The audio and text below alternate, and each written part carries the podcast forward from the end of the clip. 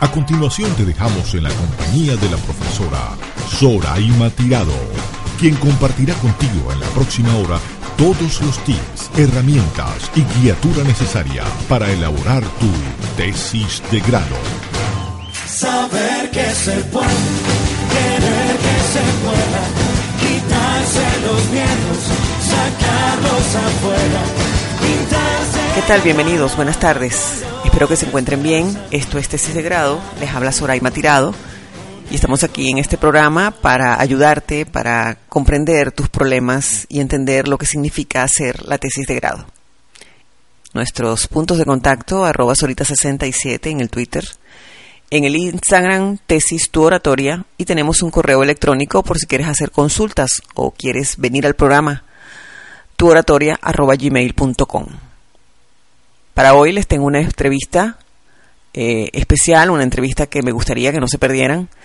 Estará conmigo un gran especialista en PNL y también en asistencia y ayuda para los necesitados, sobre todo refugiados, eh, personas que se trasladan a otros países, eh, personas que han sufrido y han sido víctimas de guerras y bombardeos. Él está en Australia, es un compañero de estudios de hace muchísimos años, un gran amigo, un gran apoyo. Les estoy hablando de Félix Gómez, un venezolano que ha sido todo un éxito en el exterior. Un gran amigo, compañero de colegio desde hace más de 29 años aproximadamente, ¿no, Félix? Aproximadamente, Soraima, aproximadamente. Estudiamos juntos en el Colegio San Agustín de Caricuao, con mucho orgullo somos agustinianos en cualquier parte del mundo donde nos encontremos, ¿cierto? Así es, así es, claro. bueno, Félix, eh, un placer para mí tenerte en el programa. Vamos a decirle a nuestros estudiantes y a la gente que nos escucha quién es Félix Gómez en esa parte del mundo. verdad que tienes un reconocimiento internacional y me encantaría que todos supieran quién es Félix Gómez. Bueno, es toda una historia. Yo, básicamente, bueno, mi rol profesional, yo estudié medicina en la Universidad de Carabobo em, y, bueno, fue una, después de, paralelamente al, a la medicina, yo estoy bien interesado desde un principio, desde que comencé la carrera en el área de salud mental, ¿no? Fue una, una, fue una, una relación muy intensa que tuve con esos dos campos. Okay. Cuando yo finalmente yo me, me graduó de médico, eh, comienzo a explorar las opciones de, posgrado en, nuestro país en ese momento, ¿no? Y me doy cuenta de que lo que yo estaba buscando, que era una integración entre la mente y, y el cuerpo, no estaba, no estaba en los modelos, o sea, como ser un psiquiatra tradicional o irme por la medicina interna, de manera que yo tomé una decisión muy extraña en ese momento. Mm. Eh, a pesar de que profesionalmente estaba exitoso como médico y yo defino el éxito como el hecho de sentirme satisfecho con mi relación con los pacientes, yo no estaba satisfecho con lo que yo estaba haciendo en el sentido de yo buscaba realmente tocar a un nivel profundo la psiquis humana, ¿no? Y me di cuenta de que lo que estaba, por ejemplo, en el posgrado de psiquiatría, lo que se ofrecía no era para mí. ¿No? que era un posgrado más, eh, más, más con una visión más orgánica, más médica, eh, más hacia la medicación o bien hacia el psicoanálisis. que esto no es para mí. Y un día yo decidí que yo iba a hacer mi propio mi propia carrera en base a lo que yo quería hacer, que era básicamente dedicarme a trabajar con personas en el área de psicoterapia. Y bueno, eso me llevó a hacer un viaje muy interesante porque comencé a hacer a viajar, a viajar por diferentes países. Tuve, me formé en México, me formé en España, me formé en Argentina, en el área de hipnoterapia breve y en terapia breve, sobre todo con alumnos directos de Milton Erickson. Creo que lo conoces porque hiciste programación neurolingüística. Ah, sí, sí. Bueno, yo tuve la posibilidad de formarme con alumnos directos de Milton Erickson y comencé a hacer cosas bien innovadoras en Venezuela en el campo de la psiconeuroinmunología, o sea, conexión entre la mente y el cuerpo. Sí. Y en eso yo viajo a España, esto es muy breve lo que voy a decir, viajo a España, me formo en programación neurolingüística y junto con una profesora de la Universidad Central de Venezuela llamada Marisa Corrales, abrimos, eh, realmente trajimos a Venezuela a través de Salvador Carrión, eh, los primeros practitioners y máster avalados por el Instituto Español de, Programación Neurolingüística. Oh. Y comenzamos a abrir un campo enorme. Eso fue en el año 2000. Imagínate. Fue en el año 2000. Y fue como comenzamos a abrir un campo enorme porque realmente comenzamos a hacer programación neurolingüística, pero realmente un nivel avanzado que implicaba la integración con la hipnosis ericksoniana, pero, pero al nivel en el cual yo quería que, lo hiciéramos en Venezuela. O sea, a un nivel alto. Sí. Y de allí, bueno, se abrió un campo enorme, formamos escuelas. De hecho, todavía Maricha está en Venezuela, dictando los entrenamientos. Y bueno, ahí fue un, fueron años de mucha satisfacción profesional porque bueno, tuve la posibilidad de comenzar a formar gente en Venezuela y fuera de Venezuela. Eh, y luego comenzó paralelamente al trabajo con psicoterapia, es algo que creo que tú sabes un poco que fue que empezaron a llegarme deportistas. Ah, sí, lo escuché, lo escuché en unas Olimpiadas que hablaron de ti y verdad que me dio una satisfacción enorme este que alguien a nivel internacional diga que los equipos de natación, los, los nadadores sobre todo, eh, están en tus manos de muchas selecciones del mundo para prepararlos neurolingüísticamente, asumir lo que es el reto de ganar la competencia y de algunas veces fracasar en esa competencia. Fue, fue, fue, una experiencia muy intensa y muy interesante, por eso te digo, la vida tiene caminos extraños, ¿no? Sí, sí. Aunque yo venía de un, de un background, siempre hice deporte y practiqué alta montaña eh, y siempre estuve corriendo, de hecho todavía me mantengo como corredor. Sí. Eh, comenzó a llegar gente como Carlos Coste, gente como Gerald Weil, de, que comenzamos a trabajar, por ejemplo, con Gerald. Gerald siempre lo recuerdo con mucho afecto, el de Zona Radical, porque con Gerald hicimos un trabajo de un año que terminó ganando el campeonato latinoamericano. Eso fue en el 2006, que fue cuando él se retira. Y yo le dije, bueno, Gerald, hasta aquí te acompaño cuando termines, ¿no? Y finalmente la última competencia él gana el campeonato latinoamericano y se retira y comienza a abrir su, otra carrera. Y bueno, sí te puedo decir gente que ha sido bien, bien larga la lista de deportistas. Y bueno, eso fue una satisfacción porque era una manera de, de hacer país, de seguir formando gente. Luego yo salgo, este, comienzo con una aventura profesional e intelectual que era, yo quería seguir formándome y entonces viajo a Australia, donde vivo actualmente, tengo ya 13, 14 años viviendo acá. Y bueno, comienzo a hacer realmente entrenarme más profundamente en el área de salud mental. Este, y bueno, tengo tres especializaciones, me he enfocado mucho en el área de salud mental, he trabajado mucho con refugiados, gente torturados, gente eh, prisioneros políticos, he trabajado mucho con inmigrantes, con shock cultural, con gente con trauma y depresión, estrés postraumático un trabajo interesante, Félix. una cantidad de herramientas enormes, Un trabajo muy interesante, Félix. Tú no sabes lo que significa para mí, a ver, yo creo que lo mejor que he hecho en mi vida a nivel de estudio, y sigo como tú, hay que seguir estudiando, hay que seguir buscando, es haber aprendido lo que es la programación neurolingüística y poder dominar con la mente muchísimas cosas. De verdad que es algo súper interesante. Fue ha sido la mejor inversión educativa que he hecho en todo el tiempo, de verdad que cambia, la, cambia el comportamiento, cambia tu manera de ver las cosas. Y estoy como tú porque yo también, sabes que yo hice un posgrado de penal y criminología y para mí la criminología me abrió un mundo mm. sobre la personalidad y lo que es la gente y lo que es la mente y el comportamiento demasiado interesante. Sí, fascinante porque hay una cosa que me parece en esto, por eso me encanta el programa que hace. Gracias. Eh, una de las cosas que logra entre otras cosas, la programación neurolingüística, entre otras herramientas, porque son muchas, eso es un movimiento de, nuevas corrientes, es que simplemente primero le quitan al especialista en salud mental el poder y le dicen a la persona ahí, tú tienes capacidades también dentro de ti, tú tienes recursos, tú tienes exactamente, exactamente. para salir adelante. Exactamente. Y sobre todo, tumbas la narrativa de la víctima. Sí. Hey, eres una víctima, eh, eres una persona que tienes recursos, que tienes capacidades, y que, tus emociones pueden que, que puedes utilizarlos. imaginas. Exactamente. Y puedes utilizar esos recursos para tu bien. Eso es lo más importante. eso, hace que la narrativa de pobrecito de mí, el destino, la tragedia, sencillamente tú lo cambias por decir, bueno, sí, estoy enfrentando una situación trágica pero dentro de mí hay una fuerza muy grande y muy, profunda que se está despertando. Entonces, esa visión cambia totalmente la historia y eso no quiere decir que no sea difícil, sino que te da sencillamente un empoderamiento que es necesario. Yo creo que una de las cosas, eh, Soraima, en la cual es necesario transformar eh, la cultura en Venezuela, y yo creo que en América Latina, de México hacia abajo, yo conozco Latinoamérica desde México hacia abajo, sí. eh, ha sido viajes muy intensos que he tenido, es que hay una cultura de la víctima. Ciertamente. pobrecito Una, protagona una protagonización de la víctima. Y siempre tienes, como tú lo has visto en, la, en la, esa relación entre el perpetrador, entre el poderoso perpetrador y la víctima mm. pequeña, pobrecita, cuando sencillamente ¿Qué pasa cuando la víctima se transforma y cambia su mentalidad?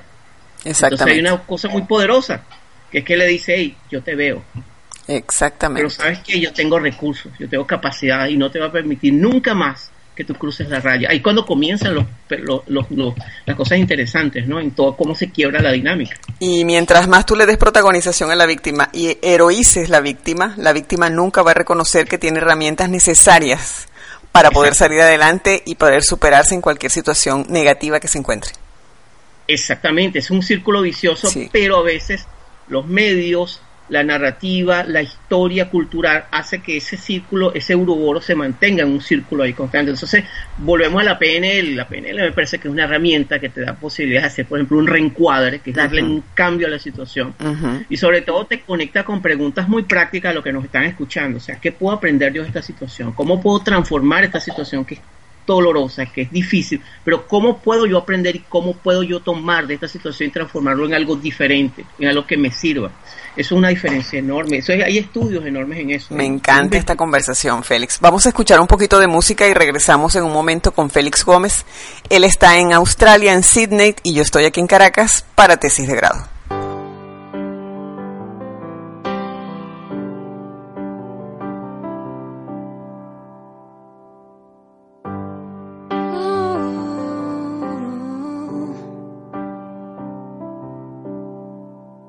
Se puede intentar hacer canciones, el hombre hecho tanto por el arte. Se puede intentar romper paredes y luego hacer casas gigantes. Y no llegué a aprender a amar aunque quisiera, yo no pude. Crucé tus labios con mi boca y te entregué mi cuerpo. Cansada me detengo y pienso, si esto es lo que merecemos, hoy ya me voy amor y desearé que tengas un buen viaje y no lloraré, porque sé bien que yo intenté quererte y le dije no a ser feliz, porque solo pensaba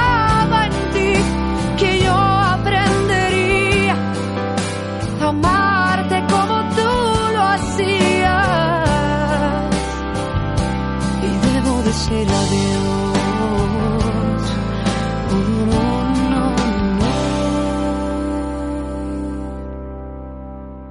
Sé que pude quedarme más tiempo, pero algo me dijo que era tarde y que aunque usara yo mi empeño, el final ya era inevitable.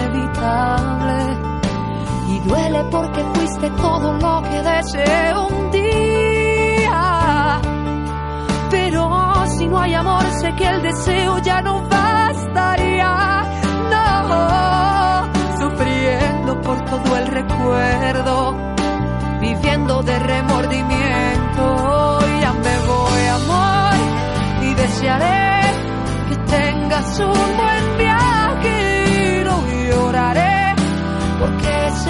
que yo intenté quererte y le dije no a ser feliz porque solo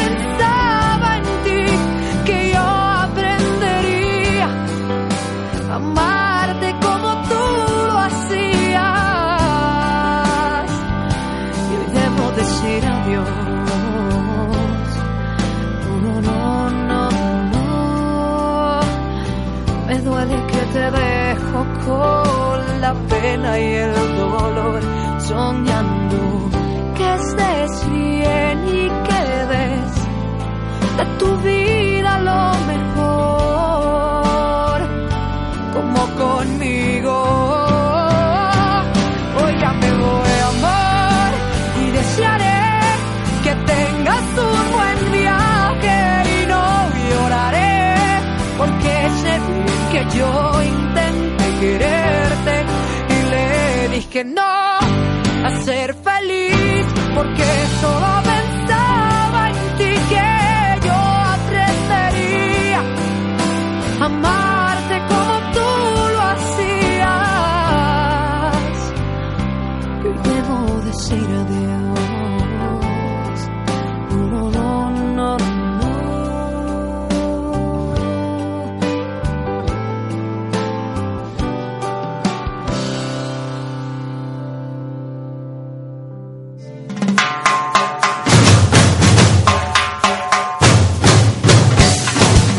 Continuamos con nuestro programa. Félix Gómez está dándonos una cátedra excelente y maravillosa de lo que es el PNL, cómo se logran las cosas, cómo hay que echar hacia adelante, cómo no tenemos que victimizarnos y si estamos en una situación negativa, pues airosos podemos salir por medio de nosotros mismos. Los coach y los PNL lo que hacemos es dar las herramientas, decirte las herramientas están aquí, utiliza la mayor o menor en cuantía para que puedas salir exitoso en todo lo que te propongas. ¿Cierto, Félix? Absolutamente, yo pienso que hay una hay cosas maravillosas que ocurren cuando la persona desea, realmente decide yo no quiero vivir más así. Fíjate que hay algo que ocurre interesante. Dime. Es Soraima. En el caso de, de las personas que cuando se habla de suicidio, tú has estado en el mundo y de la porque has tocado el tema de la psicopatología y de la criminología, por ejemplo, el tema hay un tema interesante que es el del suicidio. Sí. Cuando una persona dice quiero suicidar, generalmente la reacción normal es de alarma, obviamente es una reacción de alarma, pero inmediatamente casi que la tendencia es hay que hospitalizarlo, hay que medicarlo. No, Tú no puedes pensar así. no. Si lo encierras es una- peor. Hay una cosa interesante en esa voz, ¿no? Cuando una persona llega y te dice eso, es interesante escucharla de una manera muy profunda y replantearse en el sentido siguiente. Si tú estás escuchando esa voz, ¿qué te quiere de verdad decir esa voz más allá del matar, del, del, del hacerte daño? Porque algo que se ha encontrado, y eso es muy interesante, eso yo lo de un, de un psicólogo americano que fue alumno de Milton Erickson, Stephen Gilligan. Él decía, esa voz quiere decir exactamente una vida así, yo no quiero vivirla, una vida así. Lo que puede estar pasando es que la persona no quiere vivir una vida de destrucción, Mm. una vida de miseria, y hay una identidad muy profunda que se está despertando. Por eso es que hay una identidad que muere, por ejemplo, el de la víctima, Sí. y emerge una, víctima, una, un- una nueva identidad en un sentido psicológico, que es la identidad del yo adulto, responsable. Sí. Y entonces como una transformación muy profunda. En ese momento, en ese momento, en ese evento de quiebre es donde aparecen momentos de confusión. Es donde yo creo que una persona que esté bien calificada, una persona que esté bien entrenada, pero sobre todo una persona que esté bien centrada en sí mismo puede hacer, puede ayudar mucho a una persona o a un grupo, incluso a un grupo que es parte de las herramientas que, entre otras cosas, te da la programación neurolingüística, entre otras herramientas que hay. ¿no? Sí, sí, es un mundo muy, muy amplio, muy extenso. Es algo que de verdad, a veces a nosotros mismos que practicamos este tipo de... Llevamos a cabo, conocemos estas herramientas para nosotros mismos, es tan inmenso el mar de lo que es el PNL y el coach que de verdad a veces nos quedamos este, de brazos eh, caídos porque decimos, conchale, pero eh, hay más allá de, y de verdad que es una cosa impresionante. Yo pienso que lo, lo ideal de nosotros es tratar de hacerles llegar a las personas que llegan a, a nosotros como apoyo eh, el máximo de herramientas y decirles, mira, aquí las tienes, eh, dime cómo las quieres aplicar, ese es el camino correcto, dale por allí. Es lo que yo a veces hago, por lo menos cuando me llegan muchas personas con problemas de infidelidad, eh, que no saben qué hacer, porque de verdad que hay mujeres o hombres que a veces no se lo esperan. Y es, es, Mm. es prácticamente no parecido, pero es algo similar a un suicidio, porque tenías una persona idealizada, idola- idolatrabas a una persona, dabas la vida por esa persona y te consigues con que no es, no hay lo que tú creías que había. Y a veces hay que hasta asimilar que la infidelidad es algo normal. Así de sencillo. A veces hay que tratar de ver que es algo normal y que a todos nos sucede. A todos. Pero es difícil en el momento que la descubres pensar eso. Mm. Entonces hay que eh, preparar el cerebro, preparar el comportamiento para tratar de asimilar eso. Y tratar de vivir con esa condición. O no vivir con esa condición o vivir con ella. Pero alguno de los dos caminos tienes que tomar. Sí, es una, la, la pareja es una danza hipnótica. Ciertamente. Una danza hipnótica compleja, eh, donde, bueno, la infidelidad es un sistema, o sea, es un síntoma de que algo está ocurriendo dentro del sistema. Cierto. Y tiene que ver con eh, la, fidel- la infidelidad en sí, puede ser una experiencia que pueda, puede hacer que una relación de pareja se integre, que una relación de pareja pueda construir nuevas posibilidades juntos. Puede ser una experiencia que puede destruir una relación de pareja, pero al mismo tiempo creo que es una experiencia que puede invitar a una relación más honesta, independientemente del camino que decida la pareja y cada uno de los miembros, ¿no? Yo pienso que puede Porque- fortalecer más a cada uno de los miembros. Te fortalece más como persona por las decisiones que vas a tomar y por el ambiente nuevo que vas a vivir, sea el mismo, con algunas recomendaciones de mejorar un poco, o sea tu vida aparte, en un mundo nuevo, en algo nuevo. Y también hay una cosa importante en ese sentido, bueno, estamos tocando el tema de pareja, pero es que también el tema de pareja está, inver- in- está ubicado también en un contexto social. ¿Cuáles son los valores Ciertamente. que fomenta o no fomentan la conducta de infidelidad? Por ejemplo, en el caso del hombre latinoamericano. Yo recuerdo que en una ocasión estaba en Argentina, estaba en, estaba en Ushuaia, Ok. Ay, qué bello. estaba en Ushuaia, y yo recuerdo que conocí allí unos argentinos Ujú.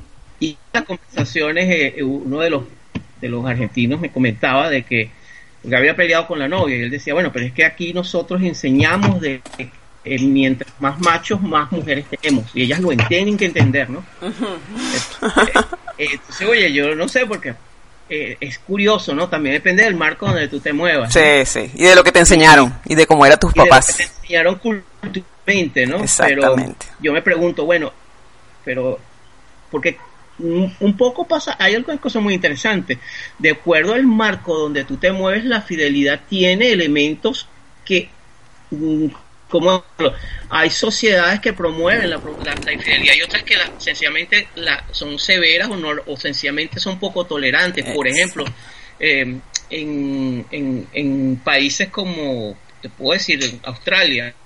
Nueva Zelanda, eh, una relación de infidelidad puede ser poco, es poco tolerada. Imagínate. O sea, mm, es decir, mm, es poco tolerada en el sentido que casi la mayoría de los casos terminan en divorcio, ¿no? Ciertamente. Eh, eh, y evidentemente, y de hecho, culturalmente, si por ejemplo tuve, y esto no quiere, es, por eso te digo, tiene que ver mucho con el marco cultural, ¿no? Hasta qué punto también, por ejemplo, las canciones, la cultura, Sí. las novelas, Sí. la literatura promueven una cultura donde, por ejemplo, el hombre bravo si es promiscuo, pero si la mujer lo es, entonces se le, se le agrega una serie de epitetos y estereotipos que... Es decir, ¿cuál es el contexto cultural en el cual se mueve ese tema, no? También tiene que ver mucho con eso. ¿Y cómo se puede cambiar esas cosas? ¿Qué tipo de relaciones queremos para las nuevas generaciones? Eso tiene que ver mucho con el modelo que como- por nosotros como generación, eso es otro tema, ¿no? Estamos totalmente de acuerdo. Vamos a escuchar un poquito de música y continuamos con esta entrevista tan agradable con Félix Gómez. Noche de Romance. Una hora para presentar los temas más románticos de la noche. En la voz de Soraima Tirado. Todos los lunes a las 10 de la noche, solo por radiocomunidad.com.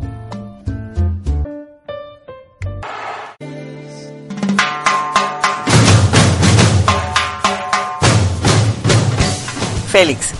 Continuamos con Félix, está en Australia, yo estoy aquí en Caracas. Arroba Sorita67, si nos pueden contactar por el Twitter. Eh, en Instagram estamos en Tesis Tu Oratoria. Y tenemos un correo electrónico, tuoratoria arroba gmail.com para sus consultas, comentarios o si quieres simplemente participar en el programa. Félix, tus redes sociales por si te quieren seguir. Eh, bueno, mis redes, pudiera ser Instagram, Neurosinergia. Ah, chévere. Neurosinergia. Yep, Neurosinergia. Félix Gómez, Neurosinergia, pueden conseguirlo en Instagram. Félix, algo muy interesante que, que a lo que tú te dedicas, eh, esto de que me hablas de que has atendido personas de otros países, incluso venezolanos, Mm. pero también me has hablado de esto de las personas que están en situaciones de guerra. Sí. Eh, cuéntanos eh, tu experiencia en esa área, cómo llegaste a manejar esa área tan interesante esas partes de las gentes que vienen de bombardeos, de esos países tan complicados, de torturados. Torturados. ¿Cómo, cómo llegaste allí y, y, cómo es esa experiencia? Debe ser algo impresionante.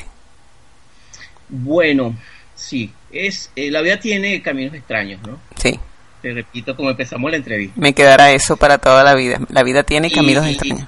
Y, esos caminos extraños yo siempre pienso que lo llevan en la medida que uno es honesto con el camino. O sea, yo siempre me movido en dirección a lo que mi, mis sueños, ¿no? mi sueño siempre es, eh, en este caso, eh, el hecho de ir a Australia porque yo quería seguir formándome, como hemos quedado, un, como ahí tú, y yo compartimos la misma pasión. Yo creo que es un crimen, Soraya. Por ejemplo, algo que ha pasado con nuestra generación. Sí. Es que, por ejemplo, yo corro maratones. Sí. Acabo de terminar el maratón de Melbourne. Y yo recuerdo, antes de contestarte a tu pregunta, es que nosotros estamos en un tiempo fascinante. En, muchos, en los maratones que yo he estado, una de las satisfacciones más grandes que yo he tenido es ver gente de 60, y 60 años que me pasa wow. en un maratón. Wow. Hombre o mujer. Hombre o mujeres. He visto personas ciegas corriendo un maratón. Sí. He visto personas sin piernas corriendo un maratón.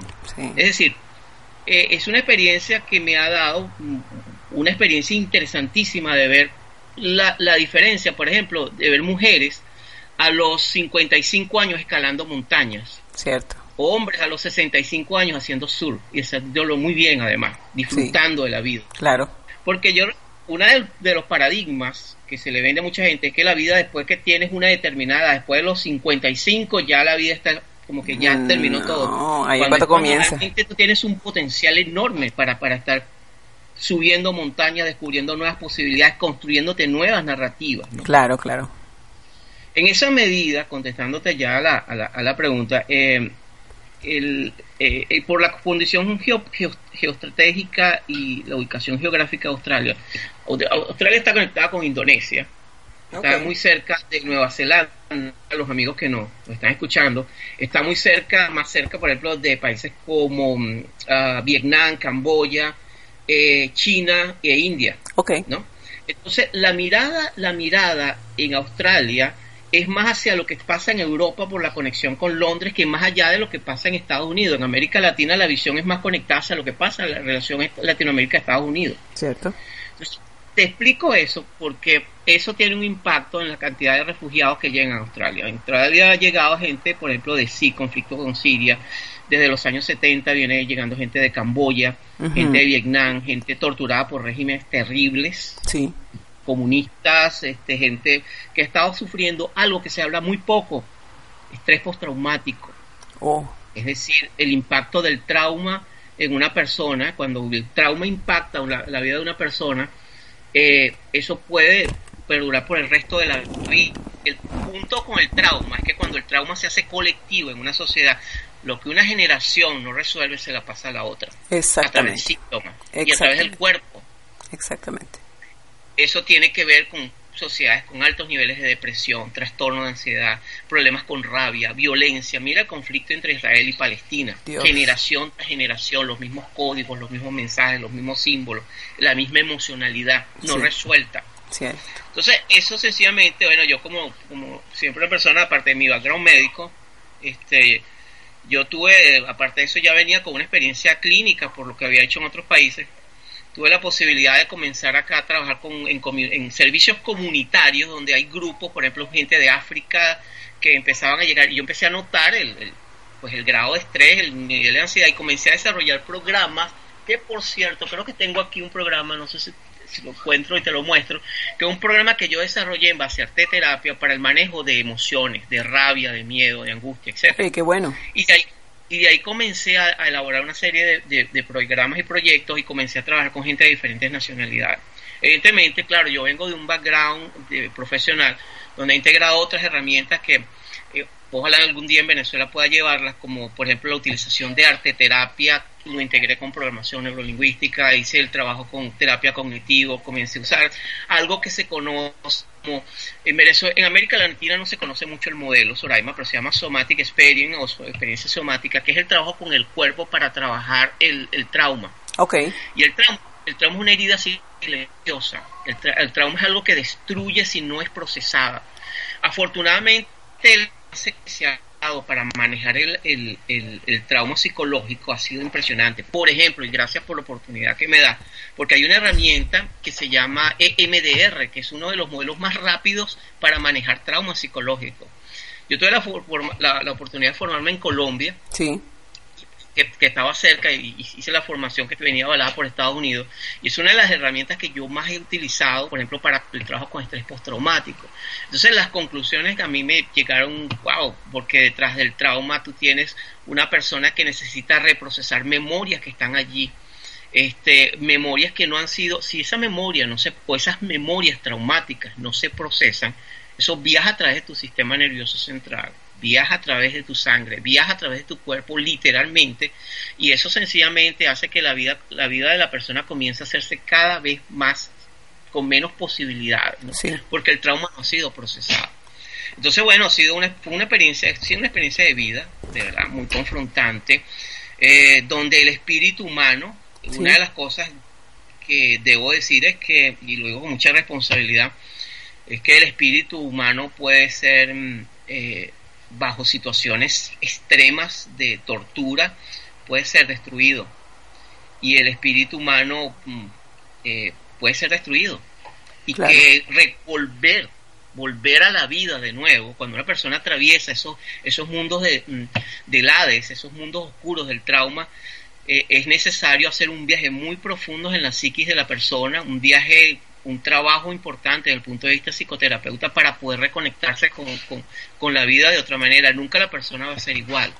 Pero sí puede haber las posibilidades. Yo vi, por ejemplo, eh, hay una experiencia que quiero contar en el sentido de lo generativo de un viaje, ¿no? de, las posibilidades. Esta es una, una señora que llegó, llega, llega a Australia con estrés postraumático, su familia fue asesinada en frente a ella, incluso hijos, esposos. ¿De dónde provenía? ¿De dónde provenía? Ella venía de Camboya. Ah, ok. Y bueno, fue interesante porque ella estuvo haciendo un trabajo. Hay una, aquí hay muchas organizaciones de gente que está dedicada al trabajo con trauma.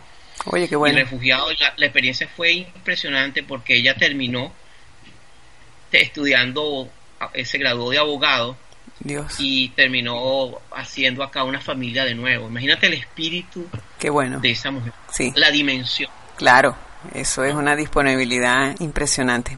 Arroba Sorita67 en nuestras redes sociales, eh, tesis tu oratoria en el Instagram.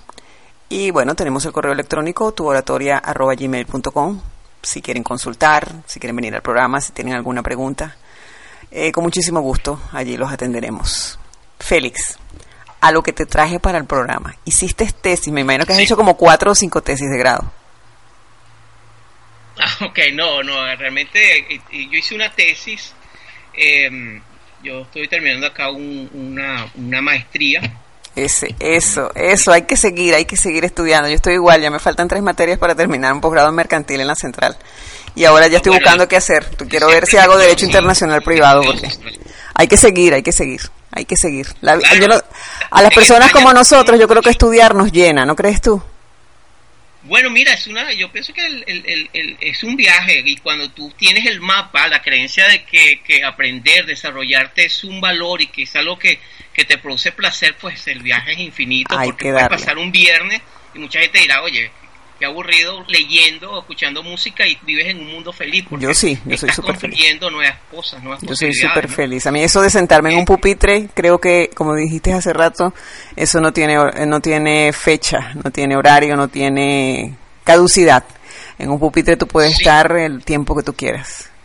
No, y que es, es que, mm, bueno, el mundo se ha desarrollado, ha evolucionado gracias a, a estudiosos, gente que estudia, para lograr, para tener éxito en el, el, éxito no es algo rápido, el éxito se construye en base a trabajo, honestidad, dirección y claridad hacia dónde va. Y Leonardo da Vinci dijo algo hace mucho tiempo, muchos siglos atrás, dijo, Dios mío, tú nos das todo por el precio de un esfuerzo. Exactamente. Cuéntame de tu tesis. ¿Cómo fue? Cuéntame la experiencia. Bueno, mi tesis, yo estoy haciendo, estoy terminando ya, queda muy poco, una una maestría en, en salud mental y esa, esa maestría implicó una tesis. Mi tesis fue una investigación en, la traducción en, en, español es eh, aislamiento social en personas ancianas con un background diferente al, anglosajón, viviendo en Nueva Gales del Sur, donde yo vivo. Dios. Entonces, básicamente yo estuve estudiando diferentes nacionalidades y cómo la relación entre el poco nivel de inglés influye en niveles de aislamiento social tremendos, sobre todo en ancianos, ¿no? Wow. Y bueno, fue, fue muy interesante, muy aparte que me integró mucho la experiencia que yo vengo haciendo. También he trabajado con venezolanos acá, presentando desafíos enormes, pero enfrentándolos. Y eso sirvió como un proceso de retroalimentación y de reflexión ¿no? acerca de, de que mm, te puedo decir algo que una teoría que se conoce como teoría unitaria. Sí. Y la teoría unitaria tiene dice en simples palabras esto, lo que una persona hizo durante los primeros 40 años de su vida, hay una alta probabilidad de que las repita en sus últimos años de vida. Por ejemplo, si tú has estado corriendo a lo largo de tu vida o has sido una lectura o lectora apasionada, este, es muy posible que a los 70, 80 años tú estés leyendo o estés corriendo o estés, qué sé yo, haciendo algo que, es habitual, que siempre hacías. Entonces fue una experiencia muy intensa, fue un desafío enorme, porque es un inglés que es alto, es un inglés académico, y bueno, me implicó cambiar muchas creencias y hacer muchos... Fue un trabajo intenso. ¿Qué quieres demostrar con ese trabajo? ¿Qué es lo que quisiste demostrar o qué es lo que quieres demostrar con ese trabajo? Obviamente mi, mi era ver cuáles eran los niveles de aislamiento social en si los, por ejemplo, si las personas que venían de otros background cultural viviendo en un país con una herencia anglosajona, es decir, que se habla inglés, y donde la influencia es más inglesa, este, como, si sus niveles de sociabilidad, sus relaciones con otros eran iguales o eran diferentes, por ejemplo, una persona que, que tenía la lengua nativa, por ejemplo, el inglés natural, ¿no? mis conclusiones básicamente fueron, eh, mientras una persona llega a otro país con un idioma diferente, con más edad, por ejemplo, llega a los 60, 55 años, las probabilidades de inserción y de relaciones sociales van a ser complicadas. Eso es lo que me, ha dado la, investigación. Las investigaciones no son verdades absolutas, son sencillamente, como tú bien lo sabes, son investigaciones que, dan un marco de referencia que no necesariamente... Exactamente. Hay profesores que cuando estamos en las presentaciones de las tesis o están revisando las tesis para las presentaciones, eh, piensan que la investigación es algo totalmente absoluto y están totalmente errados. Es una referencia relacionada al tema que el alumno escogió. Es un mapa de la mente, es una, una hipótesis en la cual yo me planteo una me hago preguntas y trato de responder a esas preguntas en un sentido de investigación, pero que eso también es dinámico y eso va cambiando. La verdad absoluta. Exactamente. ¿Qué fue lo que más te causó dificultades para realizar esta investigación, Félix? Que más, primero ordenar el tema, porque hay muchos temas, por ejemplo, conseguir la, lo que se llama la data, ¿no? Conseguir la, población, eh, conseguir, la conseguir sobre todo dónde podía conseguir la información, porque hay muchísima información, pero está dispersa.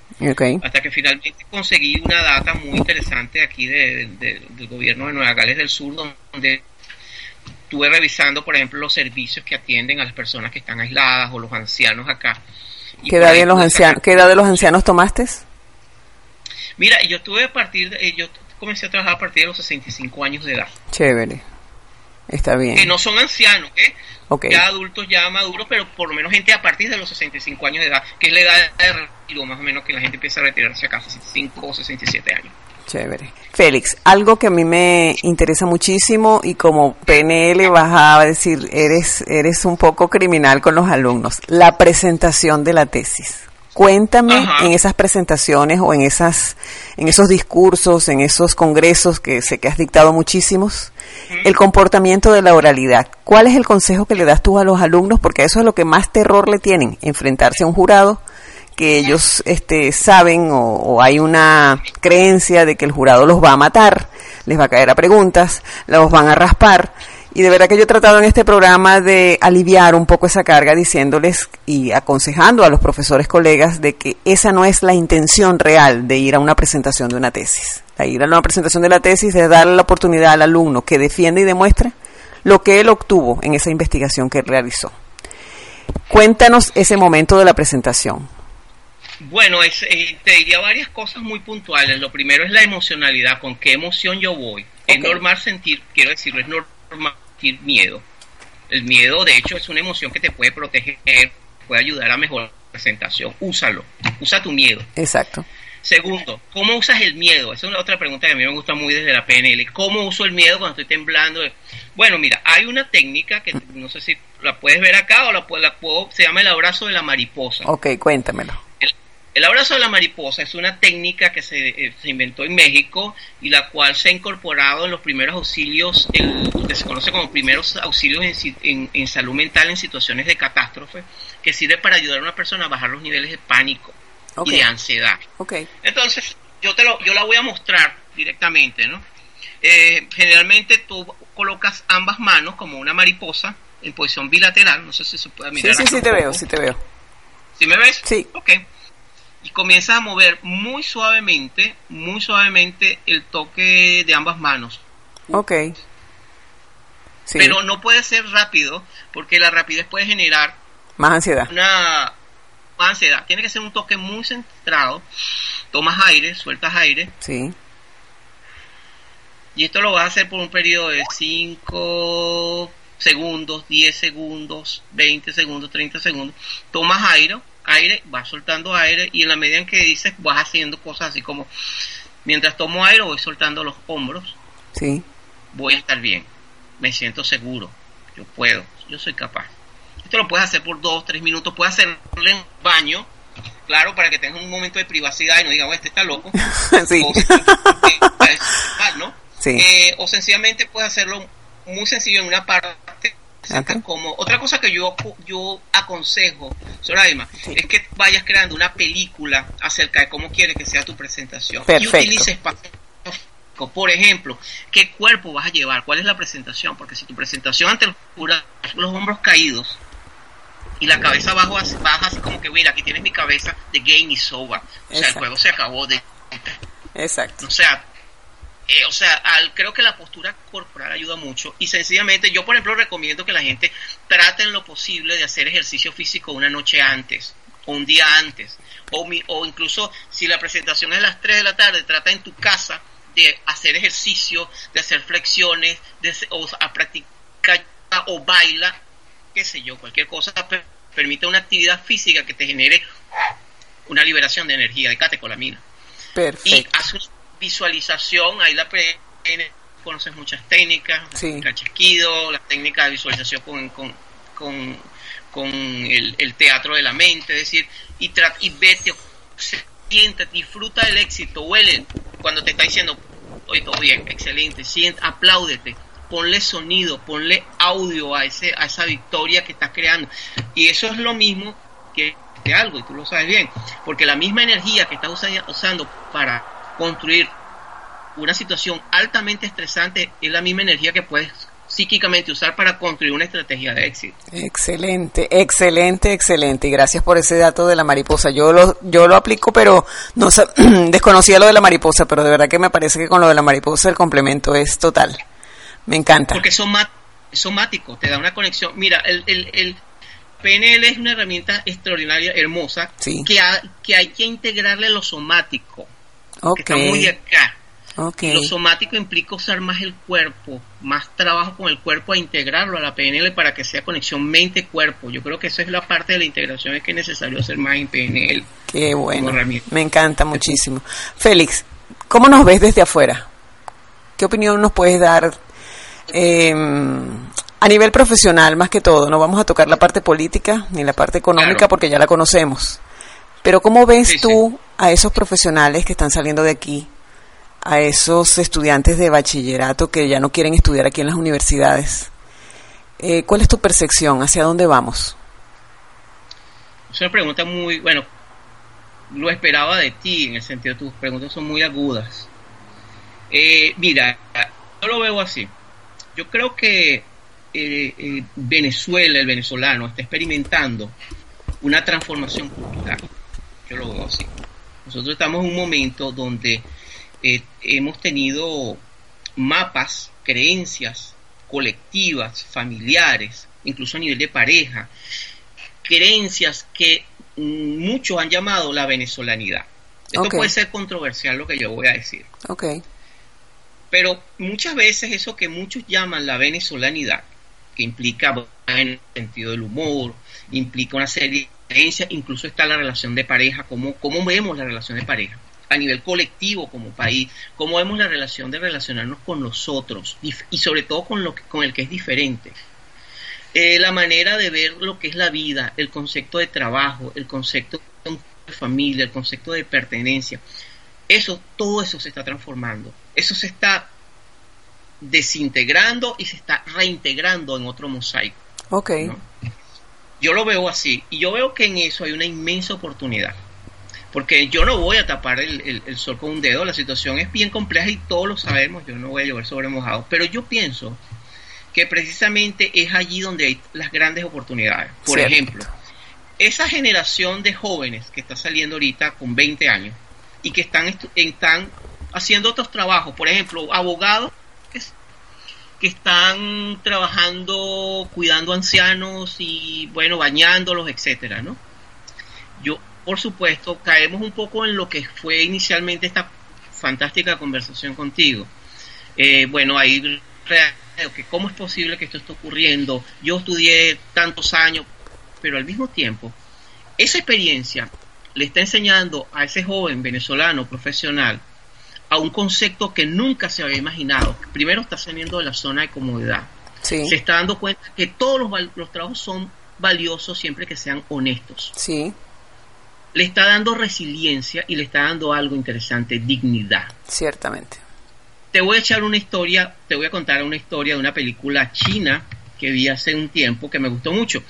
Breve, te lo voy a hacer. Este es un, joven que viaja, eh, viaja a, la parte Siberia de China, de China con Rusia y él queda en un, un pequeño pueblo porque él es maestro y va a hacer sus pasantías finales.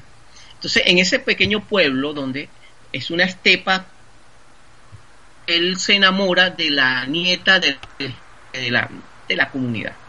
Y allí un día en un paseo este maestro, que ama su profesión, encuentra un lobo de estepa moribundo, un lobito.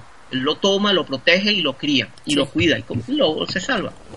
Pero el problema es que comienza a haber una relación de codependencia con el lobo y el comida al lobo y ya el lobo se hace adolescente y él le sigue llevando comida. Un día el anciano, el abuelo, es decir, el abuelo de la novia, descubre la situación. Y el abuelo, que viene de estas generaciones, de este linaje de gente que ha estado en las estepas de China y Rusia, que son extremadamente heladas y austeras, le dice, ¿sabes algo? Yo sé que tú tienes un buen corazón, pero lo que tú estás haciendo es un crimen, porque tú le estás quitando a un guerrero, a ese guerrero que tú tienes allí, sí. la posibilidad de que se gane su comida, de que se gane su dignidad y que tenga su propia familia y que sea libre. Fíjate, qué mensaje. Interesante, ¿no? Qué mensaje tan importante. ¿Cómo lo veo? Que nos debemos asumir la, situación de víctima. Exacto. Estamos en un proceso de la vida, pues nos está demandando salir de la caja, Cierto. cambiar el modelo, el mapa mental, cuenta que tenemos fallas, tenemos grandes deficiencias, pero que tenemos grandes capacidades y que es tiempo de empezar a cambiar la narrativa de que no somos víctimas y tampoco somos superiores, somos seres humanos que tenemos capacidades y que es tiempo de usar. Eso es lo que yo... Exactamente, estamos totalmente de acuerdo, estamos totalmente de acuerdo. Y los estudiantes que están saliendo de aquí, ¿cuál es tu mensaje final para esas personas que se quedan acá y para, para los que nos quedamos acá y para los que se van? ¿Cuál es tu mensaje? Es eso sería un, eso sería un programa. Pero te voy a decir algo.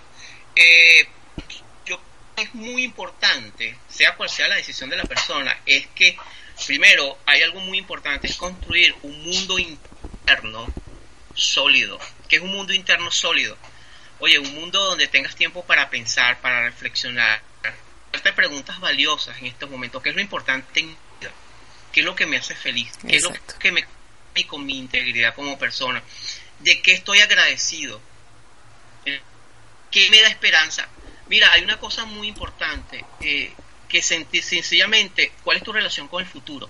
¿Cómo ves tu futuro? Si tú ves el horizonte y te preguntas que el horizonte, que eso que está allí, que estás viendo como el horizonte, ves sea los que están en, teniendo el privilegio de ver nuestro querido Ávila, ah. pueden ver el Ávila, ¿cuál es la relación cuando ven el Ávila, entendiendo que el Ávila es el futuro, como metáfora?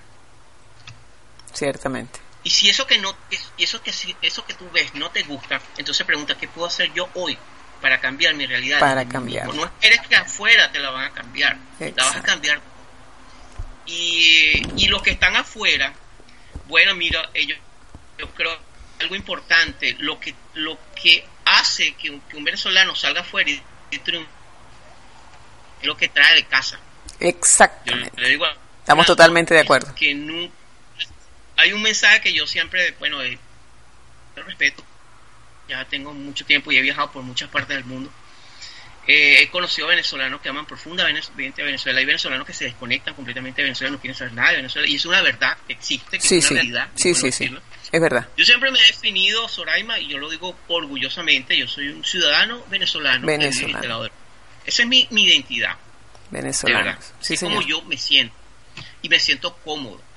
Pero pienso que hay una cosa importante, que es que conéctate con las cosas que como venezolano tenemos y que son valiosas. Y yo creo que una de las cosas más valiosas que tenemos como venezolano es la capacidad de ser valientes. Yo creo que el, venezolano es muy valiente. Y aguante, tiene una capacidad de aguanto inalcanzable. Es así, que, que tenemos otras, que esos son otros temas que se pueden discutir, pero yo creo que eh, si hay un pueblo en América Latina, que sido un pueblo que le ha tocado eh, experiencias complejas y dolorosas, ha sido el pueblo venezolano. Y tú todavía consigues en medio de lo que se está viviendo, gente que todavía sonríe, gente como tú que está construyendo un programa generando nuevas ideas, gente que está haciendo talleres de literatura en barrios. Yo veo gente todavía soñando con crear trail running en diferentes partes. Yo veo gente buscando posibilidades porque me escriben, gente porque me llama, gente porque o sea, yo veo que hay un hambre muy profunda y es algo que yo me gustaría también compartir contigo, que no solamente en cualquier lugar donde ocurran situaciones como esta, hay un espíritu muy profundo que se despierta en cada una de las personas y en el colectivo. Eso no olvidarlo. Y ese espíritu a veces es mucho más poderoso de lo que uno se imagina. Bueno, Feli, muchísimas gracias por esta oportunidad, por esta entrevista tan, pero tan enriquecedora. De verdad que para mí es un orgullo, un orgullo muy grande todo lo que has logrado, todo lo que eres y todo lo que has aportado para mi programa. No tengo cómo agradecerte y darte las gracias por haber participado en tesis de grado. No, te agradezco que me des la posibilidad de decirles a otros que están allí, eh, mira, Solema, somos todos humanos. Yo he vivido situaciones complejas como ser humano, situaciones de vulnerabilidad, claro que sí, pero lo que yo quiero decirte es eso, o sea, sí podemos, sí hay capacidad, pero no hay libertadores afuera, tú eres tu propio creador y tú eres tu propio hacedor de proyectos, o sea, tienes que creer en ti primero. Exactamente. Y aparecerán los mentores, aparecerán las manos que te ayudarán, pero primero tienes que decir sí. Yo puedo, yo puedo ir adelante. Yo, en la vida me conseguí con una persona que nunca olvidaré algo que me dijo, nadie hace nada por ti. Y eso es totalmente cierto. Eso es totalmente cierto. Muchísimas gracias, te mando un abrazo inmenso, un beso, que siga el éxito y esta no es la primera vez que te voy a contactar porque es muy interesante hablar contigo. Era un gusto, Soraima, un abrazo y que sigas bien. Chao. Me encanta traerles al programa este tipo de entrevistas donde ustedes pueden tomar datos, tips y pueden darse cuenta de lo que significa el mundo de la tesis y lo que es la preparación de la misma y sobre todo la presentación como ustedes saben es algo a lo que yo hago mucho énfasis y a lo que le doy muchísima importancia. Recuérdense lo que les he dicho siempre, la tesis de grado es algo de constancia, dedicación, tiempo, y tienes que verte identificado totalmente con el tema que escogiste y elegiste. Tú te vas a casar con ese tema durante el tiempo que vas a presentar la tesis y por eso tiene que gustarte para que puedas desarrollarla a plenitud, con felicidad y con gusto, y con un orgullo grande el día de la presentación. La tesis de grado es fácil, lo complicado lo pones tú. Los espero la próxima semana para una nueva presentación de una gran tesis de grado. Hasta entonces. Nos despedimos de ustedes por el día de hoy. La invitación es para el próximo sábado a las 3 de la tarde para que la profesora Soraima Tirado te siga guiando en la elaboración de tu tesis de grado.